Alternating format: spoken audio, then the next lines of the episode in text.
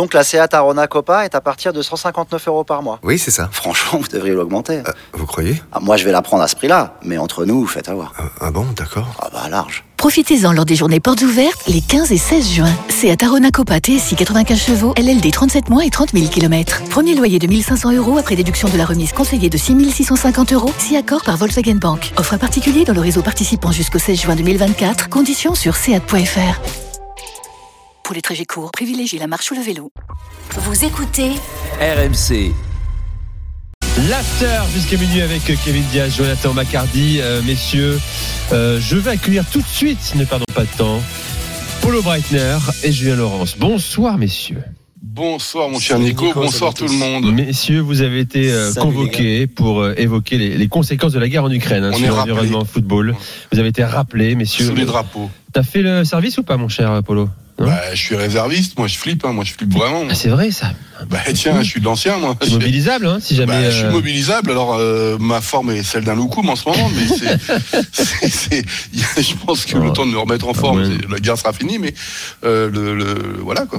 Bon, on en rigole, vous l'avez compris, c'est un sujet évidemment grave parce que et, et- ce qu'on veut évoquer ce soir dans l'after, bien sûr, c'est c'est c'est le monde du foot qui, qui semble, hein, euh, ça peut en étonner certains, euh, entamer un bras de fer avec la Russie. La Russie est coupable. Euh, selon les acteurs économiques et, et du foot en particulier, euh, du- d'une invasion totalement illégitime de- du territoire ukrainien. Euh, Julien euh, Polo, euh, tiens, commençons avec toi, Julien, d'ailleurs, parce que je disais quelques minutes encore que, que plusieurs médias brit- britanniques annonçaient que l'UEFA songeait sérieusement à rompre son contrat d'ailleurs avec Gazprom, hein, qui est le partenaire officiel de la Ligue des Champions. Est-ce que tu as Ouais, vu cette effectivement, information c'est- également? Tout à fait, oui. C'est un peu les informations qu'on a euh, ici en Angleterre. Il faut savoir que euh, à l'UEFA, il euh, dans l'équipe de de communication, il y, a, il y a certaines personnes qui ont beaucoup travaillé en première ligue, qui ont beaucoup de contacts en Angleterre, Eh oui. Euh, et donc on est souvent briefé euh, assez tôt, comme on l'a pu on l'a pu le voir pour le, le déplacement de la finale de la Ligue des Champions de Saint-Pétersbourg au Stade de France, où les Anglais étaient, étaient au courant très très vite. Et c'est vrai qu'effectivement, il semblerait, euh, c'est assez probable maintenant que euh, l'UEFA rompe son contrat avec Gazprom, un contrat qui, qui vaut cher, hein, qui vaut 40 millions d'euros par saison. qu'ils Et ont prolongé moment- en mai dernier hein, d'ailleurs. Exactement, exactement. On a vu Manchester United, par exemple, rompre son contrat avec Aeroflot, la, la Oui. compagnie aérienne. Alors en revanche, celui-là arrivait à terme, donc c'est beaucoup plus facile de terminer un contrat euh, de, de façon un peu prématurée quand il va se terminer quoi qu'il arrive. Mais on, apprécie quand même le geste de la part de Manchester United. Là, c'est vrai, tu as raison pour Gazprom, c'est l'UEFA qui euh, qui prend cette décision-là. C'est la bonne décision, bien sûr, euh, mais c'est vrai que financièrement, c'était un gros partenaire, un gros contrat.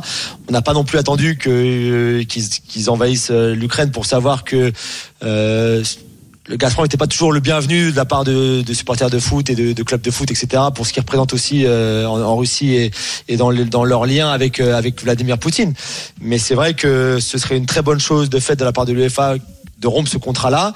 Et puis je pense que d'autres euh, d'autres sponsors euh, comme Gazprom, d'autres personnes impliquées dans le football comme Roman Abramovich par parler, exemple, ouais, bien sûr. sont énormément sous pression. Euh, Polo également. Après, je veux, je veux vos avis, à Kevin et, et Jonathan, si vous êtes surpris par euh, cette façon de, de, de prendre en main le sujet quand même dans, dans le milieu du foot. Ça peut en étonner certains. Parfois, on sait que le foot a du mal à, à suivre euh, les mouvements euh, diplomatiques ou géopolitiques plus largement. Le foot semble, se- semble quand même agir. Euh, Polo, en Allemagne, c'était un exemple également euh, hier, notamment Schalke 04. Hein, ça a beaucoup fait parler, qui a supprimé euh, ce sponsor maillot, à, à savoir euh, Ga- Gazprom, également, Gazprom, quoi. Euh, Oui, alors c'est, oui, il faut faire très très attention parce que la, la situation géopolitique entre l'Allemagne et la Russie n'est pas du tout la même que celle de Oui. l'Angleterre et, Oui. et, et, et- et de ce pays. C'est-à-dire qu'en Allemagne, n'oublions pas, euh, dépendant du gaz de- russe, quoi. Ouais. Ouais, et puis il n'y a pas eu Sonder. Skripal en Allemagne aussi. Non, non, mais ouais, ouais, mais il y a, il y a le- ce qu'on- appelle une Sonderbeziehung, c'est-à-dire c'est une relation particulière euh, qui est liée au- évidemment au drame du XXe siècle. Euh, ce sont deux pays qui à la fois se respectent et veulent se dominer. Euh, évidemment, la population est plus importante d'un côté que de l'autre, etc. Mais ce que tu viens de dire sur Gazprom, comme ça, on a le sentiment, tu vois, qu'il fallait le faire. Sauf que euh, la question avait déjà été posée en 2014 lorsque la Russie avait euh, pris la Crimée. Et Gazprom, à l'époque, l'ancien président Clemens Tönnies avait dit très clairement qu'il n'y avait aucun souci. Donc, si tu veux, ce revirement à Schalke qui vient de se faire euh, ressemble plus à une, opéra- une opération main propre, puisque rappelez-vous que depuis 2019, Clemens euh, n'est plus le président, not- notamment par ses déclarations racistes qu'il avait fait à l'époque, mais on a quand même attendu beaucoup, beaucoup. Et Gazprom, c'est Gerhard Schröder, faut pas l'oublier, l'ancien, l'ancien chancelier de l'Allemagne. Et en fait, si tu veux, Gazprom et l'Allemagne, c'est trois chanceliers différents. Euh, Schröder, Merkel et le nouveau Olaf Scholz, qui sont très différents. Je le fais très rapidement pour pas vous embêter. Euh, Gerhard Schröder, supposé être un mec de gauche, était connu comme un grand pragmatique faisant des affaires. Il a passé son temps à faire des affaires avec euh, la Russie, un poste évidemment Union soviétique. Lorsque Merkel, rappelons-le, qui est une ancienne personne de la XRDA, euh, est arrivée, elle connaissait très bien. Et alors les relations entre Poutine et Schröder étaient extraordinaires, aussi parce que c'est deux personnes qui sont qui se sont fait dans la rue. C'est-à-dire qu'en Allemagne, on a oublié, mais Gerhard Schröder, c'est pas un mec qui sort des grandes écoles et tout ça. C'est un self-made man et ça adorait la petite bourgeoisie progressiste allemande qui disait mec formidable, etc. Merkel, c'est très différent. Elle, elle a connu la RDA. Hein, euh, son père était considéré comme ce qu'on appelle un pasteur rouge, etc. Et elle, elle connaissait Poutine. Mais c'était le monde du XXe siècle et ils s'affrontaient en fait. Ils se respectaient évidemment pour les questions diplomatiques, mais c'était plus complexe. Et là, Olaf Scholz, on a le sentiment, le nouveau dernière idée, qui, oui, le nouveau chancelier, lui, il est beaucoup plus d'un seul coup, euh, on va dire côté français, parce qu'on on reproche souvent à l'Allemagne d'être trop proche de la Russie et pas assez côté français. Lui, on a sentiment, si tu veux, qu'il a choisi son camp dès le départ. Donc, on prend les relations évidemment avec la Russie, on enlève, même s'il veut pas envoyer d'armes, etc. Ça, c'est un autre débat. Le, le, le, si tu veux, le cas Gazprom, c'est presque une épine dans le pied, mais c'est l'histoire des 15 dernières années de la diplomatie entre la Russie et l'Allemagne. Je rappelle que la Russie était le, que l'Allemagne était le premier pays euh, commercial de la Russie pendant longtemps, avant évidemment que la Chine et puis sa dimension prennent la première place. Donc c'est très très complexe. Et, ce contrat est suspendu, hein. c'est ça, hein, euh, pour être précis. Hein. Il n'est pas, il est pas annulé, il est suspendu pour l'instant. Et ça, faut, faut le préciser. D'ailleurs, euh, parenthèse euh, rapide, hein, ce fameux Mathias Varnig, qui est un proche de Vladimir Poutine, un qui est direct... de la Stasi aussi. Exactement, qui bossait au renseignement pour la Stasi, directeur du projet de gazoduc Nord Stream 2, qui lui a démissionné aujourd'hui. Il est membre du conseil de surveillance de Schalke 04. Oui, alors ça, Rapidement, en quelques mots, je qu'on parle de Roman Abramovich aussi. Ouais, alors en quelques mots, ce qui est très intéressant, c'est là aussi, c'est une forme d'offuscation de l'Europe de l'Ouest. Euh, moi, des gars de l'ex-RDA qui ont réussi dans la vie et dans les affaires, c'est soit des anciens mecs de la Stasi, ils y sont tous, c'est des anciens de la ce qu'on appelait la nomenclature à rouge, ou alors c'était des opposants au régime de l'ex-RDA. Faut pas non plus faire le béni oui oui et le et le et le, gars qui est surpris, le bisounours qui est surpris sur ce qui se passe. Ensuite, on a le droit de se poser la question pourquoi euh, Varnik, euh, ancien de la RDA, était ancien de la Stasi, était membre du conseil d'administration du, du de Schalke mais là, encore une fois, il faudrait poser la question à l'ancien président Clemens Sonis qui fait beaucoup, beaucoup d'affaires en Russie. Alors, Julien, évidemment, on a, on a tout de suite pensé euh, à Chelsea. Euh, il y a 48 heures, hein, lorsque la Russie a décidé d'attaquer euh, réellement le territoire ukrainien, on a pensé à, à, Roman Abramovich, qui n'est pas du premier cercle hein, de Vladimir Poutine, mais qui est quand même proche du président russe. Alors lui dit qu'il n'est pas si proche que ça. Il dit qu'il n'est pas si proche que ça, d'accord. Voilà, ce qui est ce que les Anglais ont beaucoup de mal à à, croire. Euh, et qui me semble être relativement raisonnablement vrai. Oui, alors deuxième, après, ça dépend ce que tu définis comme, comme proche, effectivement. Euh, proche, je, je, te, coupe deux secondes, mais c'est juste que le, rapport de, de, Poutine avec la majorité des, des oligarques expatriés russes n'est pas forcément des relations très, ne sont c'est pas forcément des relations très, toujours très chaleureuses. Oui, peut-être pas aujourd'hui, mais je pense que Robin Abramovich a fait, sa, a fait, aussi sa fortune avec Sibnev euh, en, grande partie. Euh, il y a plusieurs années. Mais oui, c'est vrai qu'aujourd'hui c'est peut-être différent. Euh, il y a, on a un, un député socialiste aujourd'hui, euh, Chris Bryan, qui a demandé à ce que, enfin, okay, euh, qui qui a avancé l'hypothèse comme quoi Robin Abramovich devrait vendre Chelsea, qu'on devrait lui lui euh, lui suspendre, euh, enfin lui voilà lui euh, geler, euh, geler. Voilà, c'est le mot que je cherchais. Geler ses avoirs, geler ses avoirs, geler ses fonds, même peut-être même lui reprendre. Il a une maison extraordinaire ici à Londres qui, qui vaut 160 millions d'euros, juste la maison. donc voilà, donc c'est vrai qu'on commence de plus en plus à avancer le nom de Roman Abramovich, à le mettre sous pression.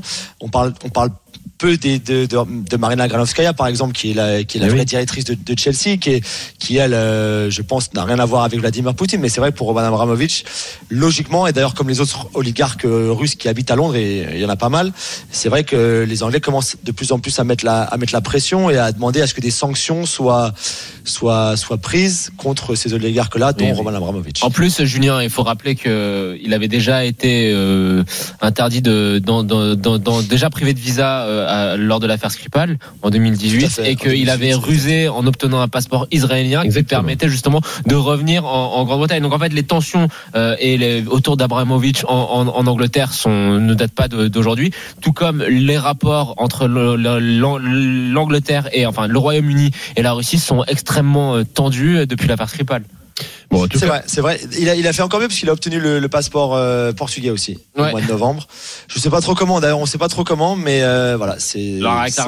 il a aussi une villa à plusieurs dizaines de millions d'euros au Cap d'Antibes dans, dans, le sud de la France. Euh, d'ailleurs, ce, qu'on sait, c'est Nice Matin qui révélait ça, c'est qu'on a vu son, son, jet privé, son avion privé, c'est même pas un jet, c'est un avion hein, qui est stationné sur le, le tarmac de l'aéroport de Nice depuis plusieurs semaines, a décollé ce midi de Nice, direction la, la, la Russie. D'ailleurs, pour l'histoire, son avion est baptisé Bandit. Euh, voilà. BNDIT, c'est marrant. Et, sa fille hein, s'est exprimée également. Voilà, exactement. Et ça, c'est incroyable. Sa fille, en revanche, elle, elle montre son opposition au président, enfin, à Vladimir Poutine, quoi. Tout à fait, tout à fait. Euh, sur les réseaux sociaux, elle a effectivement euh, protesté contre l'invasion de l'Ukraine. Et alors, je, je connais pas, hein, pour être honnête, je connais très peu la famille Abramovich. Je connais pas trop les relations entre euh, Roman et, et, sa fille. En tout cas, il est plus marié avec la maman, ça c'est sûr. Donc, je sais pas s'ils sont, ils sont très proches, pas très proches. Si euh, c'est aussi de sa part une protestation contre euh, ben, les relations de son père, je sais pas trop. Mais, mais en tout cas, c'est vrai que dans une période où le nom Abramovich est mis sous pression ici en Angleterre, le fait qu'elle euh, se positionne de cette façon-là euh, a peut-être aidé un petit peu son papa aussi à ce niveau-là. On a appris également, Julien, euh, que l'attaquant ukrainien Yarmolenko de, West Ham a obtenu de son club d'être mis au repos pour quelques jours, justement. je crois que c'est David Moyes qui dit qu'il est extrêmement marqué par ce qui se passe bah, tous les, dans son pays, bien sûr. beaucoup, hein. et notamment à Bordeaux, c'est le cas aussi, je sais. Polo, un, mot là-dessus. Toi, tu sembles pas croire à la sincérité de euh, certains acteurs économiques du football, en tout cas. Alors, ce qui est très intéressant. Dans cette façon de taper du poing sur la table. Oui, alors bon, évidemment, la, Ligue allemande a fait euh, sa déclaration et on va avoir sur tous les terrains de, Bundesliga une minute de silence quand c'est pas une banderole, euh, la guerre c'est pas beau, etc. Mais si tu veux, le, au-delà de ça, moi, ce qui m'intéresse, c'est aussi le euh, j'ai envie de dire le double jeu entre guillemets euh, allemand. Euh, pour préparer cette émission j'ai ressorti mes vieux bouquins si tu veux sur les relations internationales de l'Allemagne et d'autres pays. Et tu as parce qu'on parle de Gazprom ok sauf qu'on oublie la situation financière de Schalke en ce moment. Schalke a perdu l'année dernière entre 2019 et 2020 plus de 50 millions d'euros. Le contrat Gazprom évidemment en supposant qu'il s'arrête quasiment du jour au lendemain c'est un manque à gagner qui est très important. Et ce qui se passe à Schalke c'est exactement la même chose qui se passe dans la presse économique allemande oula les gars, euh, c'est compliqué parce que nous, on n'arrête pas d'envoyer des bagnoles en Russie, on n'arrête pas d'envoyer des frigidaires, etc. contre le gaz. Donc si tu veux, c'est beaucoup plus complexe lorsque j'entends des euh, les spécialistes en géopolitique qui te disent oui, on va prendre des on va prendre des, euh, des sanctions économiques contre la Russie. Je rappelle que l'un des problèmes de l'Allemagne en Europe, c'est qu'ils commercent avec le monde entier et quand tu commerces avec le monde entier, c'est difficile de prendre des décisions. Et ça, c'est tout le paradoxe allemand en ce moment, c'est qu'à force de ne plus, on les a tellement critiqués de vouloir envahir tout le monde, etc. Euh, on leur fait toujours le procès du XXe siècle, etc. Que eux, ils veulent plus rien faire et ils ne font que du commerce entre guillemets. Et le problème, c'est que ils vont, ça se trouve, être les premiers pénalisés de sanctions mmh. économiques contre la Russie. Et Polo, faut ajouter une chose, c'est que l'Allemagne a quand même une position vis-à-vis de la situation en Ukraine qu'on peut qualifier d'un petit peu pas d'ambigu, mais presque euh, dans la mesure mais elle est où fondamentalement ça, ça, a été ça a été le, le, seul pays de l'OTAN à refuser de livrer des armes aux Ukrainiens sous l'argument que bah, l'Allemagne ne livre pas d'armes dans les zones de guerre. L'Italie aussi a une position. oui, la, raison officielle, c'est de dire l'Allemagne ne, ne, livre pas d'armes dans les zones de guerre, alors que bon, ils sont livrés par exemple en Égypte. Donc ça reste quand même, voilà, c'est très euh, à géométrie variable. Et il y a on, peut, quand même, juste Polo, on peut quand même attends, souligner ce qui est quand même important de dire, c'est que quand on parle de l'Allemagne, il y a une relation qui est extrêmement ambiguë, mais qui date en fait de tout simplement de siècles d'histoire. Mais bien sûr. Et le, le cap, vous avez entendu qu'il on est en train de, de, de, de réveiller ce qu'on a appelé le triangle de Weimar en ce moment, qui date des années début des années 90. Donc la relation entre la France, l'Allemagne et la Pologne. Je peux vous assurer que quand l'Allemagne est trop copine entre guillemets avec la Russie, la Pologne est la première à râler. Et lorsque l'Allemagne est trop gentille avec la Pologne, eh ben on trouve que la, la Russie commence à râler aussi. Exactement. C'est très très complexe ce qui se passe en ce moment. Euh, mais bon voilà. C'est justement ça, Polo. Ce qu'il y a, ce qu'il y a de très complexe, c'est que là vous parlez de, de, de choses géopolitiques euh, qui sont euh, historiques, mais les entreprises du football, elles, elles, elles essaient d'agir sur les leviers qui, qui leur.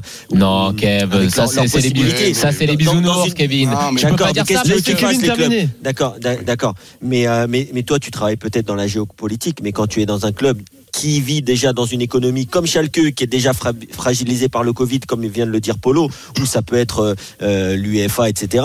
Il y, a, y, a, des gestes qui se veulent quand même significatifs. Eux, c'est pas des, Schalke, pas des gouvernements. Kevin, je te ils essaient de, ils essaient de travailler. Extrêmement ils essaient de travailler. Faudrait que Polo, faudrait que Polo, il ait une, un podcast, faudrait que Polo, il ait un podcast d'une heure pour nous expliquer voilà. la, la, situation avec Barney. Eh ben, on, on, en reparlera, les gars, juste voilà. pour être très complet, hein, pour ceux qui s'auraient échappé. Je rappelle que la finale de la prochaine Ligue des Champions le 28 mai euh, ne se jouera pas à Saint-Pétersbourg. Décision de l'UEFA. Ce sera au Stade de France. Euh, nos infos, c'est que oui. c'était le fruit d'une intense négociation menée en coulisses par Emmanuel Macron, donc tout en haut de l'État, euh, qui a qui a parlé avec avec Alexander Seferin. en fait, la vérité, c'est qu'on récompense Emmanuel Macron de s'être euh, posé comme un opposé à la ouais. Super League. Mais, mais c'est une sorte de récompense. Voilà. Je m'excuse, juste 5 secondes. Il n'y a pas un pays dans le monde qui ne parle où il y a les, les, les, les, citoyens sont plus formés à la langue allemande qu'en Russie. En Russie, il y a plus de 3 millions de personnes qui, chaque année, sont en train d'apprendre l'allemand. C'est plus que dans l'ensemble du, du, reste du monde. C'est-à-dire que c'est quelque chose de très particulier ce qui s'est passé, l'évolution des relations entre ce pays et la Russie depuis les 15 dernières années. Et ça nous pose, entre guillemets, des problèmes. C'est-à-dire que donner le pouvoir aux Allemands comme quelqu'un le réclame en Europe, je peux vous assurer que c'est très compliqué. Il y a, y a, y a beaucoup de collaborations. Euh, il y a l'Institut historique allemand qui est en Russie qui permet des collaborations de recherche entre les. Bon, D'autant plus que pour moi, les gars, pour être très clair, j'ai fait allemand pendant 7 ans dans ma vie. Ça ne sert à rien, à rien. Faux. Les Allemands archi faux ce que tu dis. anglais, Polo. C'est archi faux déjà. Anglais, les C'est archi faux parce que déjà, les Allemands, Nico, les Allemands ont besoin de matière de, de, de, de, travailleurs tout chaque année. Donc ça, c'est une énorme, énorme connerie de la, de la France de ne pas former. Et deuxièmement, dans, dans ma vie professionnelle, le fait de parler allemand, j'ai jamais eu un problème pour avoir trouvé un boulot. Donc euh, non, voilà, je suis pas du tout d'accord et... avec toi. C'est quand, quand tu te balades et... et que tu rencontres des Allemands, ils te parlent anglais. Euh, voilà. Euh, non, pour finir, juste, bon, euh, voilà, ce sera donc au Stade de France le 28 mai prochain. Euh, pour la première fois depuis 16 ans, ouais. le Stade de France va accueillir, va accueillir une, une finale de Ligue des Champions. Je voulais quand même qu'on dise un mot. Je suis désolé, Jonathan, sur euh, une des informations de, la soirée. Peut-être ça a confirmé. C'est le euh, Télégraphe Football, Julien, qui, le sort ce soir. la Super League serait relancée, en tout cas, par ces trois clubs hein, qui n'ont jamais quitté finalement ce, projet. Hein. Je pense à, je parle de la Juve, du Real Madrid et du FC Barcelone. on dit même qu'André Agnelli, le patron de la Juve, s'exprimerait jeudi lors d'un sommet de l'industrie du sport au cours duquel il devrait présenter les, les nouvelles proposition de Super League. Euh, les lignes auraient bougé un petit peu. Ils supprimeraient l'idée de, de, de, de, membres permanents, de lignes fermées, voilà, et la remplacerait par la, une qualification traditionnelle via le championnat national. On en parle également en Angleterre, j'imagine. On en parle beaucoup et Sam Wallace, qui est le, journaliste qui est toujours très bien informé, qui a écrit cet article pour le pour le Télégraphe, euh, qui effectivement avance ces, nouvelles informations. On, on, avait parlé un petit peu l'autre soir, Polo, tu te rappelles, où on avait tous plus ou moins dit, hein, Daniel aussi d'ailleurs, qu'on savait tous que c'était pas terminé, qu'ils allaient revenir à la charge à un moment ou à un autre d'une d'une façon différente peut-être ou avec un format un petit peu différent. Il semblerait effectivement que ce soit le cas. On verra si Agnelli prend bien la parole euh, jeudi ou pas. Euh, mais c'est vrai que ce sera intéressant à suivre. Est-ce que le fait de, que ce ne soit plus une ligue fermée va changer beaucoup de choses ou pas, euh, ce sera, ce sera effectivement à voir. Quel est l'avantage pour les clubs anglais? Alors ouais. ça, c'est ça que bon, je veux voir. Parce que la Super nous, League, on le sait, on, on, le sait, on le sait, euh, était le premier à le savoir. La Super League, elle existe déjà et elle s'appelle la Première Ligue. Donc en fait, euh, aujourd'hui, c'est la ligue qui, qui, est la meilleure footballistiquement, qui est la meilleure économiquement, et je vois pas quel est l'intérêt pour les clubs anglais d'y aller. Maintenant, on voit bien l'intérêt de clubs qui sont gérés de façon catastrophique depuis plusieurs années, que sont euh, notamment le Barça et la Juve, le Real un peu moins financièrement, mais en tout cas sportivement, on voit que leur niveau, il est clairement en déclin. Donc eux qui veulent euh, ne plus partager le gâteau, euh, c'est normal, mais je vois pas l'intérêt, encore une fois, des clubs anglais.